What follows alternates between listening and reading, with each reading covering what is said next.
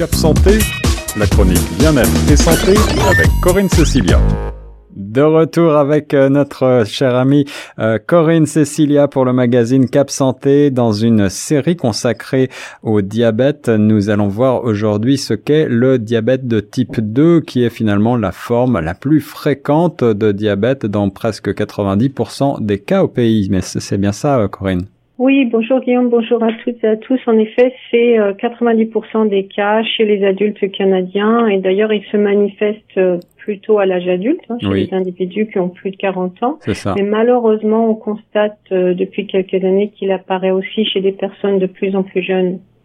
Donc euh, une maladie qui touche de plus en plus de monde finalement aujourd'hui. Euh, comment est-ce qu'on pourrait la définir? Comment est-ce qu'on définit ce type de, de, de diabète?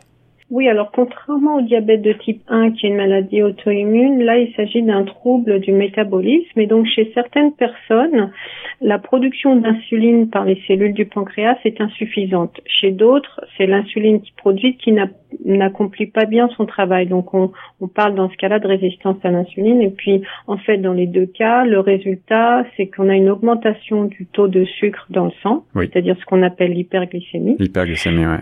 Voilà, car le corps n'arrive pas à utiliser le, glucose euh, adéquatement comme source d'énergie.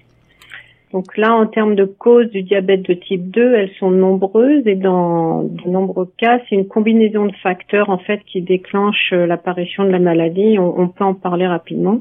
Oui, oui. Alors en effet, quels sont ces facteurs principaux? On constate malheureusement que les hommes sont plus vulnérables que les femmes. Hmm. Ensuite, au niveau de l'âge, bien sûr, le risque augmente à mesure que l'on de l'âge. Oui, Le facteur quand même le plus connu, c'est le surplus de poids.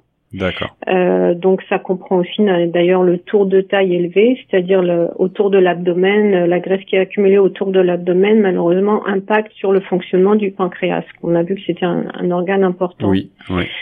Donc le niveau d'activité physique, euh, bien sûr les habitudes alimentaires, l'hypertension artérielle, euh, et pour les femmes, avoir donné un bébé à naissance à un bébé de plus de, de 4 kilos, d'ailleurs, peut aussi euh, avoir un, être un facteur. L'hérédité, l'origine ethnique, euh, donc voilà, les principaux facteurs connus. D'accord. Ah mhm. Donc, euh, euh, pour résumer, toujours pareil, euh, le, le, le, premier facteur peut-être c'est le surpoids, c'est ce qui est le plus connu, mais il y a, ça, ce n'est pas le seul facteur. Ça n'est pas le seul, ça n'est pas le seul. Et euh, ce qui se passe en général, c'est que aussi le diabète ne, de type 2 ne se traduit pas euh, par des symptômes particuliers et très souvent il est découvert de façon fortuite en fait lors d'un examen ou d'une complication euh, euh, qui peut dérouler d'un diabète déjà installé en fait. Hmm.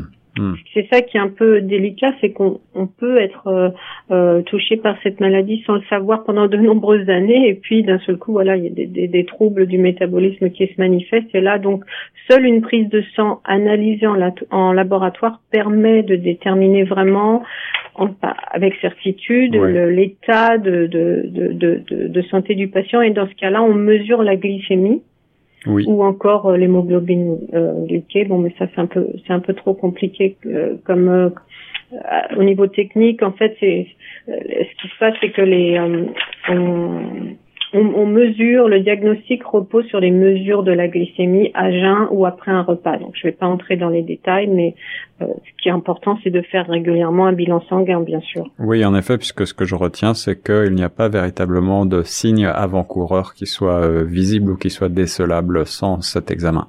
Mhm, mhm. Donc, euh, il existe, euh, ce qui est intéressant, c'est que certaines associations proposent un test en ligne pour euh, pour connaître son niveau de risque.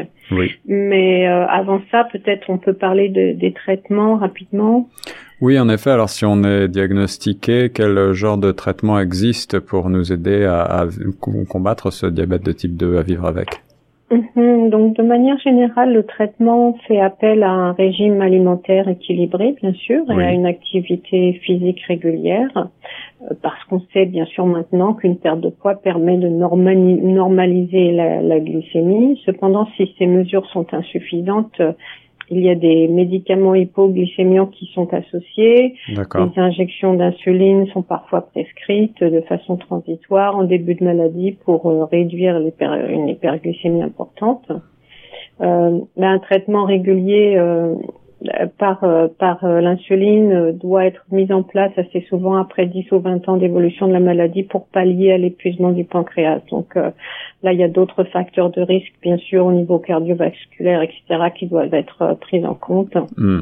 Mais de manière générale, on va faire appel à un régime alimentaire équilibré, à une activité physique régulière. Et dans ce cas, d'ailleurs, il existe des cliniques spécialisées dans, dans le traitement de, euh, de, du diabète de type 2. Est-ce qu'il s'agit d'une maladie euh, totalement irréversible? Est-ce qu'une fois qu'on a du diabète de type 2, on ne peut plus euh, revenir en arrière, j'allais dire? Euh, C'est une bonne question et c'est une question à laquelle il est difficile de répondre parce qu'il y a différentes écoles euh, qui s'affrontent un petit peu à ce niveau-là de, depuis quelque temps dans la médecine, médecine traditionnelle, médecine classique, médecine alternative. Donc là, c'est difficile pour nous qui ne mhm. sommes pas non plus des, des personnes euh, suffisamment spécialisées pour prendre, euh, enfin pour prendre position, même pour euh, comprendre tous les détails. Mais il y a notamment le, le docteur Jason Fong ici à Toronto, qui a un, établissement qui s'appelle Toronto Metabolic Clinic. Et lui, il c'est un médecin qui avait tellement, qui était tellement frustré de ne pas pouvoir soigner ses médecins, ses patients par la, les, les, soins traditionnels qu'il a commencé à expérimenter avec d'autres euh, d'autres euh, méthodes, notamment le, le, régime cétogène, mais aussi surtout le, le jeûne. Donc mais là, on parle de, de personnes aussi qui sont atteintes de diabète de type 2, notamment par à cause d'une obésité vraiment importante. D'accord.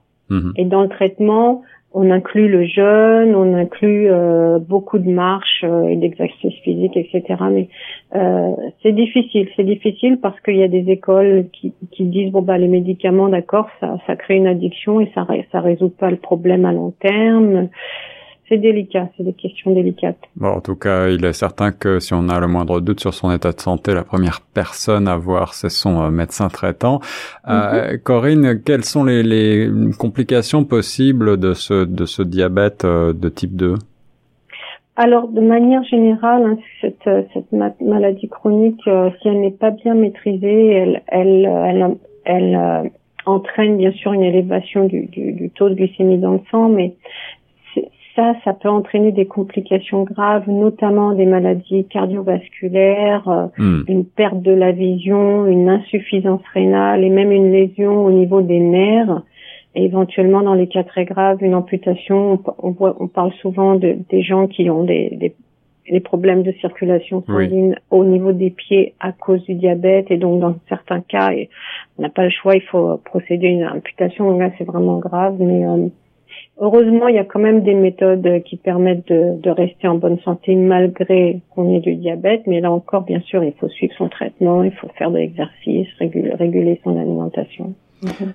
Merci beaucoup Corinne Cécilia de nous avoir euh, fait faire euh, ce point sur euh, ce diabète de type 2 dans cette chronique aujourd'hui. La semaine prochaine, pour terminer cette série consacrée au diabète, tu vas nous parler d'un type de diabète qui est peut-être moins connu mais qui touche surtout les femmes enceintes, c'est bien ça?